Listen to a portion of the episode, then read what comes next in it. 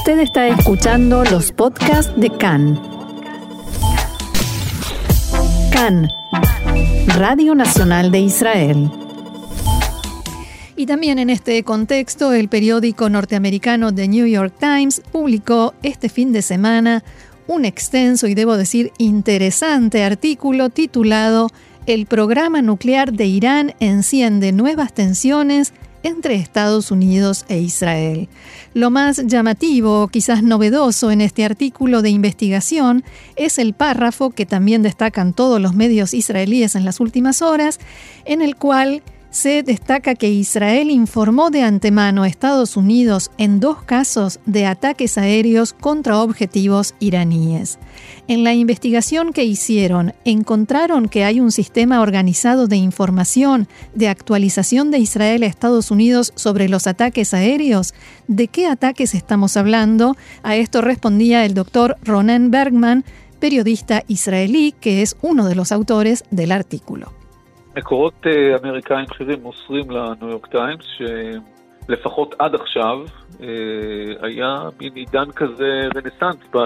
Fuentes norteamericanas de alto rango informaron al New York Times que hubo un renacimiento de las relaciones entre los dos gobiernos. Creo que ambos querían abrir una nueva página después de los enfrentamientos que hubo entre los gobiernos de Obama y Netanyahu. Como parte de esa nueva etapa, dijeron las fuentes norteamericanas, está la transparencia israelí en base a la exigencia o el pedido norteamericano. No nos sorprendan. Israel, según este informe, puso al tanto de antemano. No hay un pedido de autorización por parte de Israel, pero hay un informe con suficiente tiempo de anticipación como para permitir que los norteamericanos se opongan. El hecho de que las fuentes norteamericanas lo señalaron y no como algo negativo, al parecer demuestra que no se opusieron. De hecho, dice el artículo, los israelíes avisaron a los estadounidenses antes de lanzar dos ataques encubiertos contra Irán, uno en septiembre contra una base de misiles y otro en junio contra una fábrica iraní donde se construyen centrifugadoras nucleares, según personas informadas sobre las acciones. Bergman hace hincapié en que está claro para Estados Unidos que Israel es un país soberano y no pide permiso para actuar, sino que informa. Por el momento, el gobierno demócrata de Estados Unidos no presiona para que Israel cese sus operaciones, más allá de algún comentario en los medios locales o internacionales.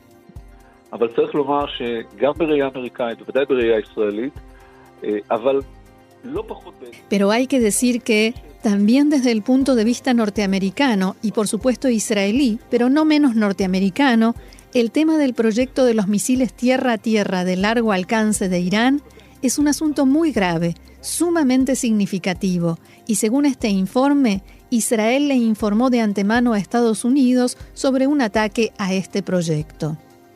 ¿Qué hace entonces Israel para poder guardarse una opción de poder atacar en caso de que lo crea necesario? Israel Israel intenta generar ciertas líneas rojas que si Irán las cruza, Estados Unidos aceptará con comprensión el regreso de Israel a las actividades de ataque o sabotaje en Irán. Pero existe también el temor de que no se pueda llegar a un arreglo como ese con los norteamericanos, y este es uno de los principales temores que vienen con la firma del acuerdo. Una de las cuestiones que preocupan es el tema del control del programa nuclear de Irán, que el régimen iraní bloqueó después de que Estados Unidos se retirase del acuerdo. Israel tendrá que usar su propia información de inteligencia para saber si se cruzaron esas líneas rojas.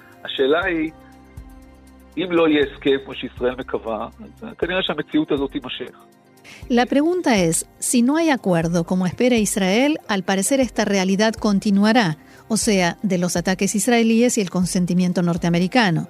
Si hay acuerdo, y dentro de ese acuerdo no cabe duda de que a los norteamericanos se les exigirá firmar que se comprometan a no llevar a cabo actividades de sabotaje dentro de Irán, ¿eso obligará también a Israel? Israel no forma parte del acuerdo. Al mismo tiempo, para Irán, Israel y Estados Unidos son la misma cosa. ¿Será que Estados Unidos va a obligar a Israel a respetar esto? Según Ronan Bergman, el primer acuerdo, el original de 2015, entre las pocas cosas buenas que tenía, contaba con un buen sistema de control del programa nuclear de Irán, del cual Teherán se desconectó cuando Trump retiró a Estados Unidos del acuerdo. ¿Qué sucederá ahora? No, creo que ese es el problema que quizás menos preocupa a Israel, porque pienso que es algo que los iraníes, si aceptaron en el pasado, lo aceptarán ahora. Pero hay dos cuestiones que hay que señalar. Uno, Irán hace cosas en secreto. Hemos visto a lo largo de los años, los iraníes solo de vez en cuando decían la verdad, mentían y escondían la mayor parte del tiempo. Segundo, que si es aceptada la exigencia de Irán en las negociaciones de congelar la situación actual, o sea, no un regreso a lo que había en 2015, sino dejar las cosas como están ahora, en una situación en la que Irán está mucho más avanzado y es de hecho un país en el, umbral nuclear, en ese caso Irán puede, en cuestión de unos meses, llegar a lo que se llama One Sufficient Quantity.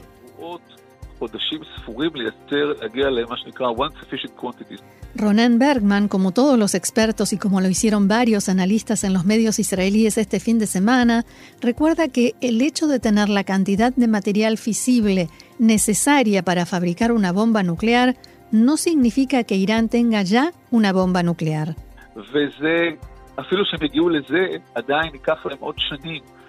Incluso si llegaron a eso, les tomará años terminar el proceso y ensamblar eso en una ojiva de un misil Shihab que llegue a Israel. No estamos a semanas, días ni meses, sino largos años del momento en que Irán tenga una bomba nuclear si decide que quiere tenerla.